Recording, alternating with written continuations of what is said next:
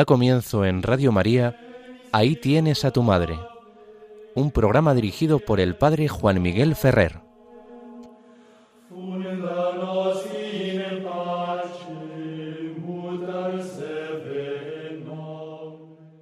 Un saludo muy cordial a todos vosotros, queridos amigos oyentes de Radio María. Como nos han anunciado, comenzamos el programa Ahí tienes a tu madre. Os habla Juan Miguel Ferrer. Nuestro programa intenta acercar al conocimiento de todos los fieles cristianos que quieran asomarse a las ondas de Radio María los contenidos de la ciencia teológica en su asignatura mm, de Mariología. Esto nos permite tener un conocimiento de nuestra Madre del Cielo, pues fundamentado en la palabra de Dios, en la tradición viva de la Iglesia, en su magisterio, en sus doctores, en la fe del pueblo cristiano, que a lo largo de los siglos pues ha ido madurando y profundizando en los contenidos de esta revelación que Dios nos ha hecho sobre el papel, la figura y los dones recibidos por nuestra Madre la Virgen. ¿Cuál es el objetivo? Pues evidentemente que conociendo de una manera más fundada nuestra a nuestra Madre, pues podamos amarla y colaborar con ella de un modo mejor en el servicio a su Hijo Jesucristo. Ojalá, gracias a este programa, todos nosotros podamos ser como los criados de las bodas de Caná, más dóciles a las indicaciones de Jesús, porque hemos sabido aprender con María y de María que hemos de hacer lo que Él nos diga. La que supo decir, he aquí la esclava del Señor, es la que a nosotros nos dice, dándonos ese buen consejo, haced lo que Él, Jesús, su Hijo, nos diga. Hoy comenzamos nuestro programa con una gran alegría. Y lo hacemos no solo porque estamos en el mes de mayo, el mes de la Virgen, sino porque ayer, sábado 13 de mayo, celebrábamos con toda la Iglesia a la Virgen María en su advocación de Fátima. Es una advocación mundialmente conocida, pero no falta quien la mire con un cierto recelo ¿Por qué? Porque las advocaciones marianas son signos de la cercanía y de la presencia de María como Madre de la Iglesia en la historia del pueblo de Dios que camina. Y evidentemente, por eso en las apariciones marianas siempre hay algo que está en el contexto del aquí y del ahora. Es decir, la Virgen María se hace próxima a unas comunidades cristianas de un momento concreto de la historia y en un lugar concreto de la geografía mundial. Allí se trataba del comienzo del siglo XX y de Portugal. Y lo hace a través de gente como la que Dios suele elegir. Y Dios suele elegir lo pequeño, lo débil. Por eso, en esta aparición, como en otras muchas, el instrumento escogido por la Virgen y evidentemente por Dios para que se desarrollen estas apariciones reconocidas por la Iglesia, pues son precisamente unos niños, unos pastores. Dos niñas y un niño. Los tres ahora ya beatificados por la Iglesia, es decir, reconocida su ejemplar vida cristiana. Y eso viene, de algún modo, a confirmar también la autenticidad de las apariciones. Porque el fruto que producen las personas que entran en contacto con ella es un fruto que les lleva a ser buenos cristianos, a vivir y morir como buenos cristianos y por lo tanto entrar en un camino de santidad. Mucho se podría decir en torno a la aparición de la Virgen María en Fátima. Lo primero que podemos también pensar es que se trata de un lugar un poco perdido en la geografía portuguesa. No era una gran ciudad, no era ni siquiera cerca de lugares muy importantes. Era una pequeña aldea, eran unas tierras más bien pobres, y allí estos niños guardaban unos pequeños rebaños y van siendo preparados primero por el ángel y luego por la misma Virgen María que se les acerca poco a poco hasta llegar a una gran intimidad con ellos. ¿Qué es lo que ocurre a raíz de la aparición? Bueno, pues que esta aparición colisiona por el mero hecho de ser una aparición de la Virgen María y por lo tanto un hecho de tipo religioso extraordinario, pues choca con las autoridades portuguesas de aquella época. Portugal estaba en un profundo eh, periodo de secularización. El gobierno de carácter liberal radical intentaba que la Iglesia católica tuviera menos influencia social en Portugal. Era una tendencia muy extendida en la Europa desde el siglo XIX, como una consecuencia de la Revolución Francesa y de las guerras napoleónicas, que los gobiernos de corte liberal y sobre todo liberal radical, pues se enfrentaran a la Iglesia, pues la consideraban aliada del antiguo poder de las monarquías absolutas y ligado a todas las formas del antiguo régimen. Se identificaba a la Iglesia con la pervivencia ideológica del antiguo régimen y como un freno a la modernización de los países. Y por lo tanto las políticas de estos gobiernos eran anticatólicas poner obstáculos y dificultades a la Iglesia para poder seguir educando en la fe, para poder seguir influyendo en la sociedad. El hecho de que en un lugar perdido de Portugal unos pastorcitos analfabetos dijeran que se les aparecía la Virgen María era algo que en aquel ambiente de tensión entre la autoridad política y la Iglesia podía exacerbar el fervor del pueblo todavía en gran medida ligado a la Iglesia. Y se veía como una artimaña del clero para precisamente poner un obstáculo a las políticas del gobierno. Por eso los niños fueron enseguida mal vistos y las autoridades los trataron con dureza. Dureza también hacia sus familias, pues pensaban que era el cura y la familia quien podía estar detrás de estas apariciones que ellos evidentemente no daban por ciertas, sino que creían que era una patraña, una farsa. Pero los niños, a pesar de su corta edad, de su escasa formación, tenían unos corazones puros y si el niño, Jacinto, algo tenía de mancha, pues la Virgen le ayudó a entrar en un camino de purificación.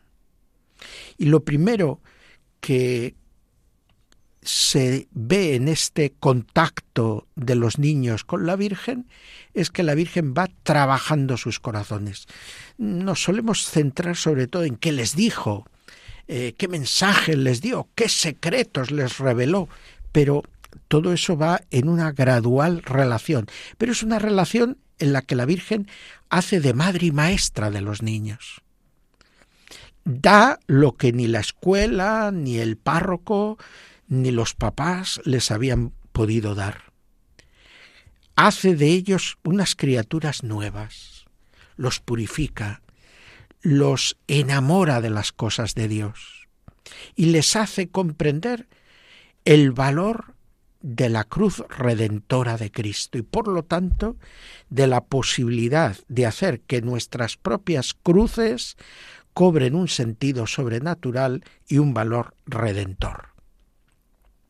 Evidentemente, la Virgen María a los niños les hace descubrir el misterio de la redención y cómo ellos no sólo se pueden beneficiar acogiendo la gracia de la redención de Cristo, sino que se pueden asociar a Cristo para ayudar a que otros muchos acojan esa misma gracia que a ellos les ha cambiado la vida. Cómo se entregan en su sencillez a la oración y a la penitencia. Y cómo lo hacen sin rigorismos era una época en que también en otros sectores de la Iglesia católica pues se daba una cierta tendencia rigorista con resabios del jansenismo y que hacía que se mirase todo desde la perspectiva del pecado y el mundo desde una manera muy negativa y la propia vida cristiana como pura ascética. Y es verdad que en el mensaje que reciben los niños y tal y como ellos lo expresan, pues no falta rigor, severidad, repugnancia hacia el pecado, pero el mensaje de Fátima no es un mensaje oscuro, lúgubre, apocalíptico, es un mensaje de esperanza, porque les hace ir al corazón inmaculado de María les hace descubrir las maravillas de la obra redentora de Cristo y cómo la gracia es más fuerte que el pecado y cómo hasta las situaciones más negativas se pueden tornar en situaciones de gozo y de salvación. Y cómo esa hostilidad de los poderes de este mundo terminarán siendo causa de que el mensaje de la Virgen sea más difusa y profusamente acogido en muchos lugares. Un mensaje de amor, de oración y de sacrificio, pero mirando a una gran esperanza. El triunfo no es nunca del mal, el triunfo es de Dios. El triunfo es de la Virgen, que es heraldo en estas apariciones de los designios de paz y salvación de Dios. Abre caminos para la conversión y la penitencia. Abre caminos de esperanza para un mundo que en el siglo XX va a vivir las guerras más terribles, las opresiones de absolutismos y totalitarismos políticos terribles, como el nazismo o el comunismo soviético, que va a haber millones y millones de muertos en guerras interminables, la Primera Guerra Mundial, la Segunda Guerra Mundial, los conflictos en el mundo con la Guerra Fría, etc. Todo este siglo XX de guerra y violencia encuentra en el mensaje de la Virgen de Fátima una puerta, un camino a la esperanza por la conversión a través del amor y de la oración. Pues que nos ayude esta vivencia profunda de los niños a descubrir las maravillas de Dios en el corazón inmaculado de María. Entrar en ese corazón y ver lo que Dios quiere y puede hacer, para dejarnos también introducir nosotros en un camino de santidad, como lo hicieron los niños de Fátima. Ahora vamos a hacer una oración y vamos a recordar en este domingo a los enfermos, con toda la iglesia que pide especialmente por ellos, en este domingo pascual, y vamos a pedir que por la intercesión de la Virgen Santísima, Virgen de la Salud, y por la intercesión también de los niños de Fátima, pues todos nosotros sepamos estar cerca de los que sufren y cuando sufrimos sepamos dar fecundidad espiritual a nuestro sufrimiento. Escuchamos al coro de escola de Estados Unidos que nos va a cantar O cuán glorífica, mirando a nuestra Madre llena de las maravillas que Dios ha hecho en ella. Oh God.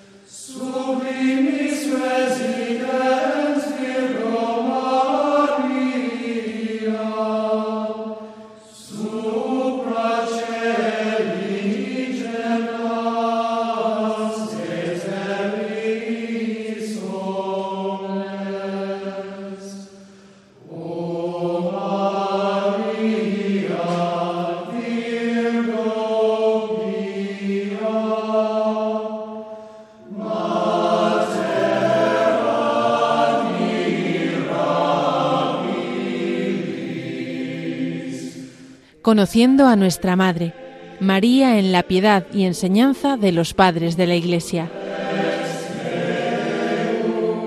Seguimos adelante en las ondas de Radio María con el programa Ahí tienes a tu Madre. Y como se nos ha indicado, comenzamos el apartado Conociendo a nuestra Madre, con la sección María en la enseñanza y piedad de los padres. Los padres de la Iglesia son esos maestros de santidad y de sabiduría que viviendo en los primeros siglos cristianos se entiende que nos transmiten de modo fiel la lectura primera de las fuentes de la Sagrada Escritura y del magisterio apostólico para que lo podamos comprender en toda su riqueza y amplitud. Y nosotros, siguiendo adelante en nuestro recorrido de los padres, estamos ya en autores que viven a finales del siglo VI y comienzos en la primera mitad del siglo VII. Comenzamos por un autor de la Iglesia de Oriente, que será Modesto de Jerusalén.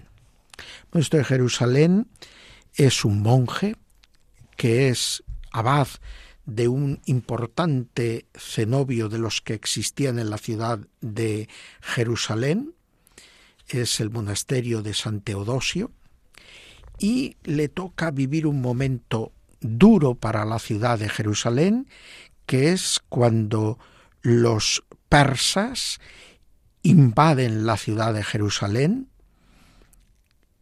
que había estado protegida en aquel momento por los bizantinos, y los persas conquistan la ciudad y la arrasan, robando, saqueando, matando a mucha gente, quemando muchos edificios, particularmente edificios que estaban vinculados a los lugares de nuestra fe que visitaban los peregrinos.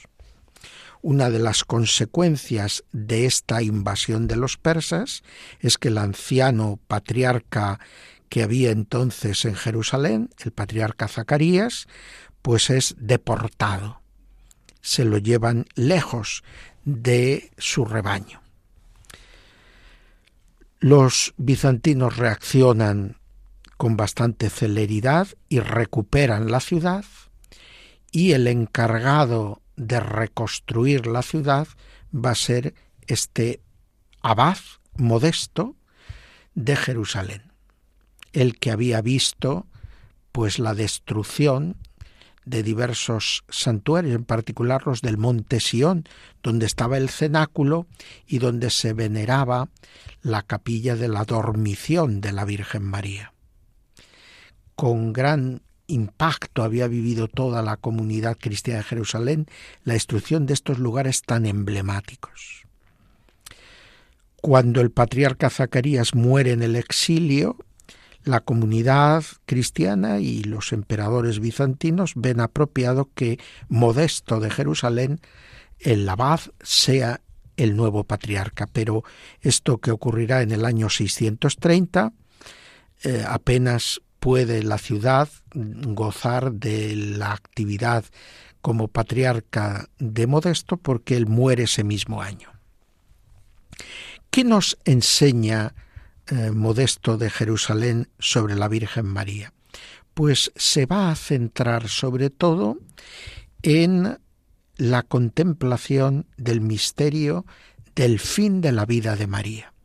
En la comunidad de Jerusalén el momento del tránsito de la Virgen es un momento muy importante, porque enseguida se le va a dar culto a la Madre de Jesús siguiendo la estela de lo que era el culto de los mártires, a los que se daba culto en el momento en que entregaban su vida por Cristo derramando su sangre. María no había derramado sangre, pero en el momento en que María termina su peregrinación por este mundo, la Iglesia contempla todas las bendiciones que Dios había derramado a lo largo de la vida de la Virgen sobre la que había elegido para ser la Madre Virginal de Cristo. Y por lo tanto, en la fiesta de Santa María, en la fiesta de la glorificación de María, la Iglesia de Jerusalén contempla todas las gracias que María había recibido desde su concepción. De alguna manera, en esta primera fiesta mariana de Jerusalén, vinculada a la, fecha del 15 de agosto, pues la Iglesia de Jerusalén va a contemplar todas las gracias y privilegios que luego, a lo largo de la historia, se irán desgranando tanto en el campo teológico dogmático como dogmas marianos y en el campo litúrgico celebrativo como fiestas de la Virgen María. Es cierta que la homilía que se atribuye a Modesto de Jerusalén y de la que vamos a tomar varios párrafos, algunos autores hoy piensan que puede ser pues posterior a, a la vida de Modesto.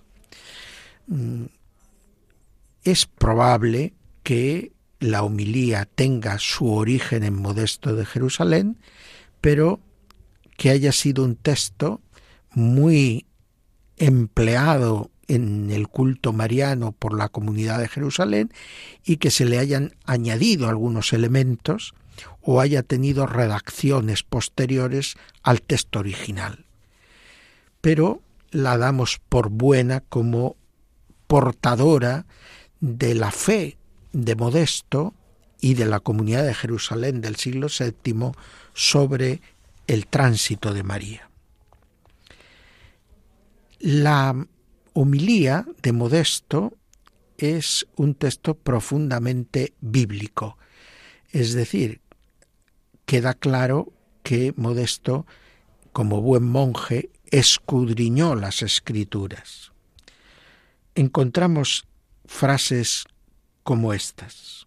El que asumió de María para siempre la naturaleza humana santificó a su propia madre, a fin de que ella fuese como un campo al que Dios pudiera descender, en el cual el Padre, por su beneplácito, se hiciera labrador y el Espíritu Santo fuera cultivador.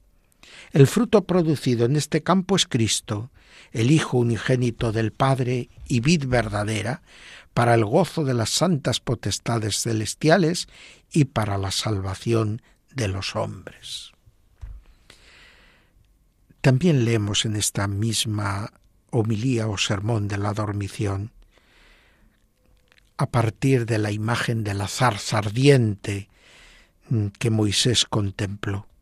Así pues, esta zarza ardiente de la divinidad que estaba entre los mortales, pasando como de gloria en gloria, ha sido trasplantada a la tierra de los vivientes, para que resplandezca junto a la persona de Cristo Dios, al que real y verdaderamente llevó en su seno y por el cual ella, la bienaventurada Virgen y Madre de Dios, como caso único entre todas las mujeres, fue preservada de la combustión es la imagen de la Virgen Madre, es la imagen de la perpetua virginidad de María, que vemos que recoge Modesto, pero que ya había sido utilizada para referirse o explicar la perpetua virginidad de María en siglos anteriores.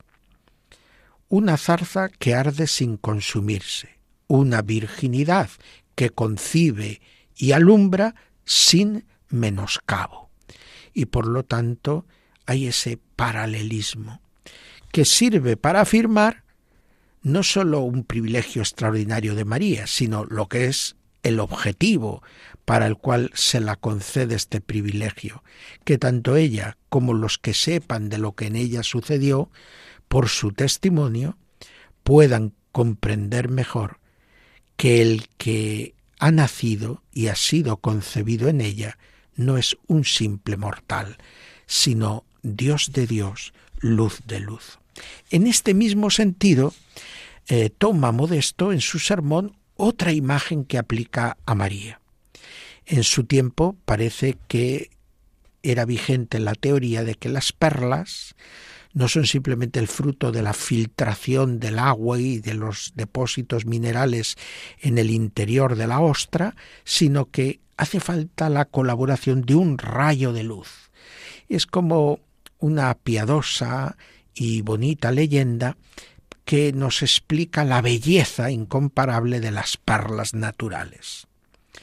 Y esto les sirve a nuestro autor para también explicar esa belleza inaudita, espiritual, moral de la Virgen María aquella urna preciosa y sacratísima, más santa que cualquier persona u objeto sagrado, resplandeció con una excelsa y singular belleza al quedar constituida Madre de Dios y tener en su seno aquella perla preciosísima que es Cristo, a quien pertenecen el oro y la plata, y por quien reinan los reyes. En efecto, Descendiendo Cristo desde el cielo como un rayo de luz, reverberó sobre María, que estaba sumergida en el mar inmenso de la vida, y se encarnó en sus virginales entrañas, ofreciéndose como precio para rescatar al mundo de la esclavitud.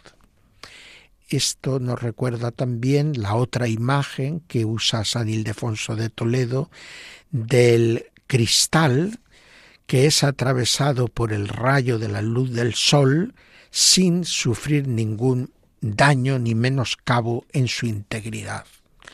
Así, esta imagen de la perla y del rayo de luz que entra en las entrañas de la ostra sumergida en el mar está mostrándonos que María recibe al que es el verbo de Dios y que ese verbo de Dios es el que hace que de sus entrañas virginales brote una vida nueva, una vida verdaderamente humana y a la vez verdaderamente, eternamente divina. También toma la imagen del arca de la alianza y dirá, el tabernáculo espiritual que maravillosamente albergó a Dios, Señor del cielo y de la tierra, cuando asumió nuestra carne, hoy es trasladado e instalado gloriosamente en una eterna incorruptibilidad y en estrecha unión con Cristo, siendo protección segura, salvación y defensa de todos nosotros cristianos. Esta imagen de María como el arca de la alianza y que en su tránsito a los cielos, en su gloriosa asunción a los cielos, pues es eh, llevada por los ángeles, se compara con el traslado que hizo David del arca ¿eh? y que eh, defendió mm, Dios la intangibilidad virginal de este arca santísima cuando los portadores, al tropezar, para evitar que cayese al suelo, echaron mano y quedaron fulminados. Es una escena un poco extraña, pero que venía a resaltar la santidad del arca.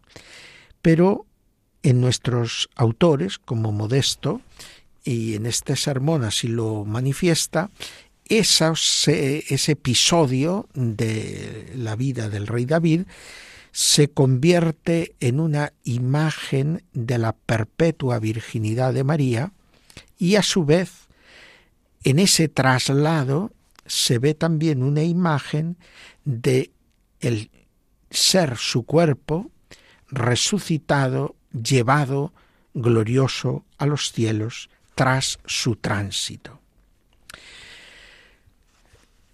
En el sermón, mm, Modesto deja un papel importantísimo a los ángeles. ¿Por qué? Pues porque la Virgen María no sube a los cielos en cuerpo y alma por su propio poder, sino que lo hace por designación divina. Y ese designio divino lo ejecutan los que están siempre prontos a la voz de su llamada, los ángeles del cielo. Por eso dirá Modesto, los santos ángeles ya mencionados, al ser enviados desde lo alto para servir a la Madre de Dios, siendo como eran seres espirituales invisibles, y contemplando la insigne gracia y poder extraordinario que resplandecían en ella, quedaron pasmados y estasiados por lo inefable de los misterios divinos. Se alegraron, pues, y se regocijaron sobremanera al disponerse a recibir en el cielo a la madre de su Señor. Pero los apóstoles también. Esto lo recogerán luego los apócrifos asuncionistas y lo recoge también nuestro Misteri Delche. Los apóstoles estuvieron también presentes, son testigos también de este misterio de la glorificación de María. Oh bienaventurada dormición de la gloriosísima Madre de Dios, junto a la cual bajaron desde lo alto del cielo los ángeles y arcángeles y acudieron los gloriosos apóstoles desde los confines de la tierra, de un modo que sólo lo conoce Dios, y misteriosamente lo reunió para participar en la solemnidad de la sacratísima dormición de su divina Madre. De alguna manera, esta escena de los apóstoles reunidos nos están queriendo comunicar la apostolicidad de esta verdad de fe del tránsito glorioso de María. Por lo tanto, aunque no esté presente en los evangelios de modo directo, la iglesia de Jerusalén recibe esta verdad sobre la glorificación inmediata de María, lo que nosotros llamamos su asunción, lo que eh, suelen llamar en Oriente su dormición, por un legado apostólico. Y esto es lo que quieren indicar. Es un elemento revelado por Dios, ahí están los ángeles, y transmitido por los apóstoles. Cuando el Papa Pío XII define el dogma de la Asunción, no especifica en el contenido del dogma si María muere y resucita o es trasladada inmediatamente sin pasar por la muerte al cielo en cuerpo y alma. La tradición oriental de Jerusalén y la que también recoge desde época muy antigua las fuentes hispanas y que está presente en los apócrifos asuncionistas es más bien partidaria de asociar a la madre al hijo y que por lo tanto, aunque no fuera estrictamente necesario, María muriese y resucitase como su hijo para ser llevada ahora ya resucitada en cuerpo y alma al cielo. ¿Y por qué tantos privilegios para María? ¿Y qué hace María ¿Por qué? ¿Para qué María tan excepcional? Y termina el, sermón diciendo, María es amparo y refugio. Salve, oh refugio de los mortales, que eres nuestro amparo junto a Dios, el cual, habiendo nacido de ti, nos ha protegido y se ha hecho nuestro refugio y fortaleza, y asimismo, por medio de nosotros, ha realizado en el mundo grandes curaciones y milagros, a fin de que aumentara el número de los llamados a la fe cristiana. Él te llamó a ti, oh bienaventurada Madre de Dios, para eterna memoria de su inefable compasión y amor que a través de ti se nos ha comunicado. Pues confiemos en esta intercesión de María que vive modesto de Jerusalén de este modo tan entusiasta. Y luego nos toca mirar a Occidente. Y de los padres de Occidente, ni más ni menos que hoy señalamos a San Isidoro de Sevilla. De una familia de santos, es educado y sucede en la cátedra episcopal de Sevilla a su hermano Leandro. Isidoro va a destacar por su sabiduría en todos los órdenes del conocimiento humano. Y en sus etimologías encontramos el primer ejemplo de una enciclopedia de los saberes que recoge todo el legado de la antigüedad tanto clásica como sobre todo patrística. Y toda su teología tiene este carácter enciclopédico. Tal vez no tenga grandes originalidades, pero nos ofrece una síntesis de toda la reflexión teológica y de todo el saber humano de su tiempo que verdaderamente es original por esa misma capacidad de relación y de síntesis. En su Mariología destacaremos que este, que fue obispo mm, de Sevilla durante 40 años, tras el también largo pontificado de su hermano Leandro, pues se centra sobre todo al mirar a María por el estilo empleado en sus reflexiones al nombre de María. Y haciendo la etimología del nombre de María, intenta exponernos pues lo que de ese nombre eh, se puede inferir en orden al conocimiento de la Virgen María. María, iluminadora o estrella del mar, engendró la luz del mundo en lenguaje sirio, dice Isidoro de Sevilla, María significa señora y con mucha propiedad porque ella engendró al Señor. Y más adelante, en, en unos comentarios al libro del Génesis, nos dirá, Cristo, es, en efecto, la piedra desprendida del monte sin intervención de manos de hombre, es decir, salido del seno virginal sin relación carnal ni semilla humana, como desprendido de la naturaleza humana y de la sustancia de la carne, y como fuente brotaba de la tierra para regar toda la superficie del suelo. Todos con razón interpretan que este suelo es María, la Virgen Madre del Señor, de la cual se ha escrito que abriría la tierra y germinaría el Salvador. El que ha irrigado esta tierra ha sido el Espíritu Santo, que en el Evangelio es designado con los nombres de fuente y de agua. No cabe duda que cuando luego mm, nos acercamos a la figura de San Ildefonso, que es posterior a San Isidoro, encontramos que muchas de las imágenes bíblicas y de las interpretaciones que hace San Ildefonso al hablar de la virginidad de María están ya de alguna manera presentes en estos textos de Isidoro. Del mismo modo, en otro de sus libros sobre los padres de la Iglesia hispana, Isidoro nos dice María, que significa señora o iluminadora, como había dicho al hablar de ella en las etimologías, es descendencia famosa de David, retoño de Jesé, huerto cerrado, fuente sellada, madre del Señor, templo de Dios, sagrario del Espíritu Santo. Ella es Virgen Santa, Virgen que da luz, Virgen antes del parto y Virgen después del parto.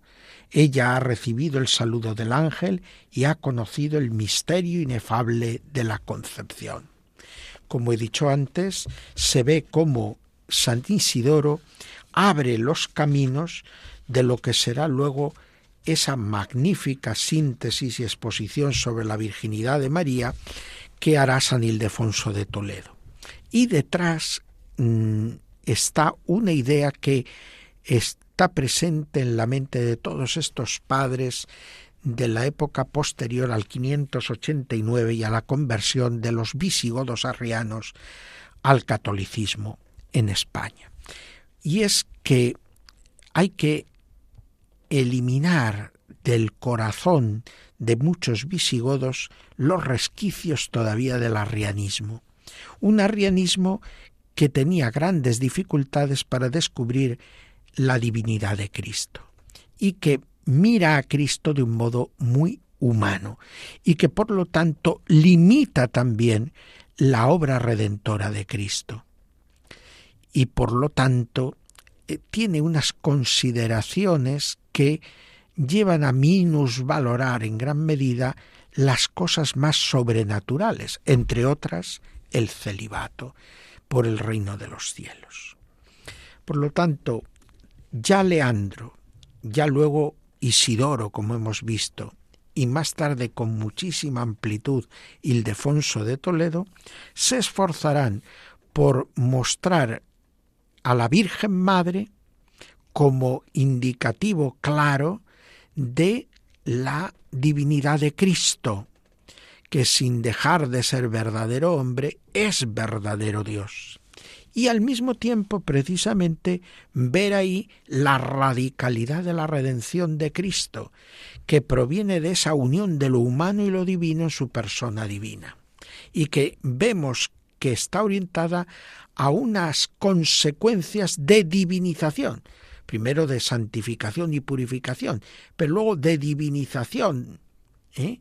en los seres humanos. Y donde se ve esto de manera más maravillosa es en María, que por atención a los méritos de Cristo, dirá luego la teología, es preservada de toda mancha del pecado original y que aquí es contemplada como madre y virgen simultáneamente, como fruto de esa maravillosa obra salvadora de su Hijo. Así ella puede ser madre y así ella continúa siendo virgen. Y se hace también el mejor elogio para la virginidad en la vida de la Iglesia, tanto en la vida consagrada como entre el estamento clerical. Pues que nos ayuden Modesto de Jerusalén e Isidoro de Sevilla a conocer mejor a María y con ella a conocer mejor a Cristo. Y vamos a orar mientras escuchamos un canto a la Santa Virgen María por el coro norteamericano de Escola y lo hacemos mientras pedimos en este día por todos los que a lo largo de esta época del año reciben los sacramentos de la iniciación cristiana, muchos el bautismo y sobre todo muchos la primera comunión y la confirmación para que las reciban estos sacramentos con un corazón bien dispuesto y estos sacramentos puedan producir en ellos frutos abundantes de vida nueva.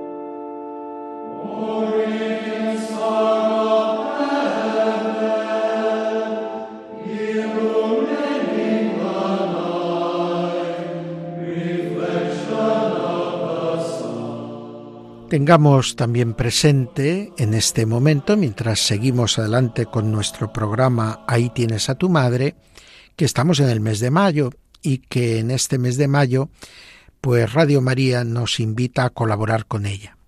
Podemos colaborar con nuestros donativos para que se mejore la acción evangelizadora de la emisora en el mundo entero y en particular aquí en España. Y si no tenemos posibilidad de ayudar económicamente, no dejemos por ello de ofrecer la principal ayuda, que aunque aportemos dinero también debemos de ofrecer, que es la de nuestra oración por todos los que hacen posible Radio María, para que la emisora de la Virgen pueda seguir realizando su servicio a la evangelización.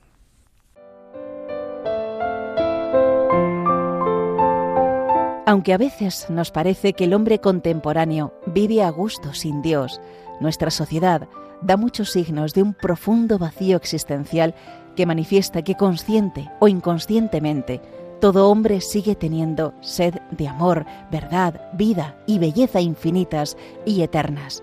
En definitiva, tiene sed de Dios, un Dios que se ha acercado al hombre en Jesucristo.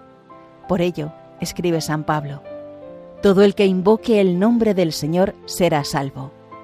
Pero el mismo apóstol se pregunta, ¿cómo creerán en aquel de quien no han oído hablar? ¿Y cómo oirán hablar de él sin nadie que anuncie? Radio María no tiene otro fin que el de responder a esa llamada y colaborar con la Iglesia en su misión evangelizadora en el mundo, en el que ya está presente en más de 80 países. Para que pueda seguir esa expansión en España y muchas otras naciones, realizamos nuestra campaña de mayo, en la que esperamos contar un año más con tu oración, sacrificio, testimonio y donativo. Colabora. Puedes hacerlo sin moverte de casa, con una simple llamada al 91 822 8010 o a través de nuestra página web www.radiomaria.es, donde verás los números de cuenta a donde podrás realizar una transferencia bancaria o a través de pasarela de pago con tarjeta. Además, tenemos disponible el método de pago Bizum. Radio María, enviada a anunciar la buena noticia al mundo entero.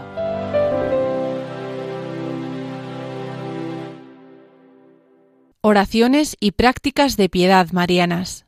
Seguimos adelante en nuestro programa y llegamos al apartado que dedicamos a oraciones y prácticas de piedad mariana, que tratamos de analizar también con criterios teológicos. Y quisiera hoy acercarme a una práctica de piedad que es la coronación de las imágenes de la Virgen María. Ya hemos hecho alusión a ella en algún programa anterior, pero creo que esta época del año es propicia para este tipo de acontecimientos y creo que por lo tanto podemos sacar algún beneficio espiritual si aquí le dedicamos unos instantes para ver su significado y sentido se corona la imagen de la Virgen. Por lo tanto, se quiere aportar a la iconografía un elemento de contenido simbólico, algo que nos permite entender a través de un signo externo una realidad interna que es un poco más difícil de ver que el signo externo. María está asociada a su Hijo y está asociada a su gloria, como lo está asociada al misterio de su pasión y de su obra evangelizadora. Por lo tanto, la coronación de la imagen de la Virgen, que si lleva al niño Jesús en sus brazos debe ser precedida por la coronación de la imagen del Hijo, está ya indicando, con esta salvedad que nos hace ahí la rúbrica del ritual de la coronación de imágenes de la Virgen, que coronando primero al niño, lo que se quiere decir es que algo de lo que el niño es redunda en beneficio, en favor de lo que la madre es. Y si Cristo es Rey, si Cristo es el Señor del cielo y de la tierra, por su obediencia al Padre, que ha hecho que se desarticule el poder del pecado que entró por la desobediencia de Adán, la realeza de Cristo es la recuperación de la libertad de los hijos de Dios. Es este servicio a la voluntad del Padre que constituye en rey de la creación a Cristo. Y María es coronada porque ella también vive de estas mismas actitudes. Ella también es la obediente. He aquí la esclava del Señor. Hágase en mí según tu palabra. Y por esa obediencia es la mujer libre. Libre porque vive asentada en la voluntad de Dios, en Dios mismo. Por eso la verdad que es Dios la hace plenamente libre y por lo tanto reina sobre todas las realidades. Es decir, vive el reino de Dios, donde cada cosa está en el lugar donde Dios la puso y para lo que la puso. Y María entra en sintonía con esa obra de Dios, con ese designio de Dios, y por eso ella vive el, el señorío y la libertad propia de Dios. Y recibe de su Hijo Jesucristo este fruto maravilloso de la obra de la redención. Y lo recibe desde el momento de su inmaculada concepción, cuando, en atención a los méritos de Cristo, es ya preservada de toda mancha de la culpa, incluida la culpa original. Por lo tanto, coronar una imagen de la Virgen María es manifestar cómo la obra de Cristo ha llegado ya en su plenitud en María, pero ella es como un estímulo para que todos descubramos lo que quiere Dios hacer con nuestra vida y hacia dónde nos quiere llevar Dios a través de la palabra y el obrar salvífico de Cristo. Si con María nos podemos en la escuela de Cristo y participamos de la obediencia de Cristo, nosotros con María reinaremos con Cristo. Por lo tanto, el coronar las imágenes de la Virgen María no es una cuestión de ser partidarios de la monarquía, no entramos en esa cuestión sociopolítica, sino que lo que estamos manifestando es algo que es mayor aún que la realeza de este mundo, que es esta realeza sobrenatural, que hace referencia al pueblo de reyes, es decir, al pueblo de Dios, al pueblo que vive el reino de Dios, como realidad nueva, con esa ley del amor y con esa libertad de los hijos de Dios. Pues que las coronaciones de las imágenes de la Virgen María nos ayuden a vivir la vida cristiana, a ser pueblo de Dios y a establecer el reinado de Dios en el mundo entero, para que así todos puedan experimentar el gozo, la alegría y la luminosidad que significa verse como la Virgen María coronada por doce estrellas. Ahora vamos a orar de nuevo pensando en el próximo día de eh, la ascensión del Señor a los cielos, que celebra la Iglesia la jornada de los medios de comunicación social y nosotros vamos a pedir por intercesión de la Virgen María coronada, pues vamos a pedir por todos los que trabajan en los medios de comunicación y también en las nuevas redes sociales, para que no sean esclavos del pecado, ni estén al servicio de la mentira, del engaño, de poderes y de intereses espúreos, sino que vivan verdaderamente ese espíritu del reino de Dios, ese espíritu de libertad, ese espíritu de verdad, y así sean un verdadero bien para la sociedad. Y eso depende de cada uno de los que trabajan y hacen posibles estos medios de comunicación.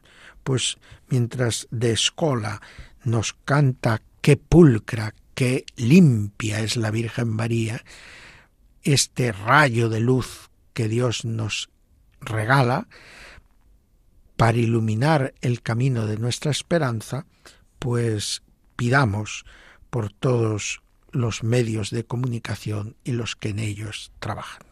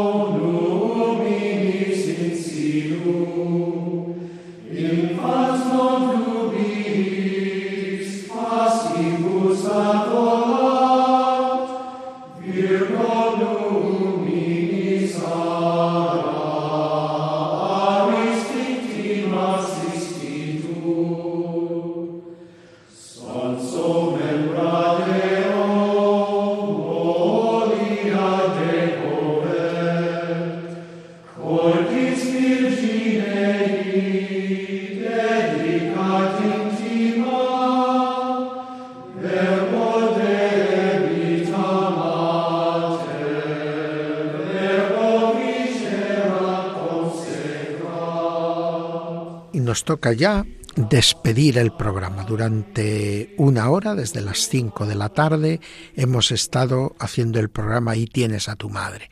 Os ha acompañado Juan Miguel Ferrer, que ahora despidiéndose de vosotros os hace que pongáis la mirada con toda la familia salesiana en la ya próxima fiesta de María Auxiliadora. Una fiesta que nos muestra a María como el amparo del pueblo cristiano. María auxilio del pueblo de Dios pues que ella nos auxilie en las dificultades del momento presente y nos haga siempre disponibles para realizar el designio de Dios en la historia para el bien y la salvación de todos los seres humanos. Hasta pronto, queridos amigos.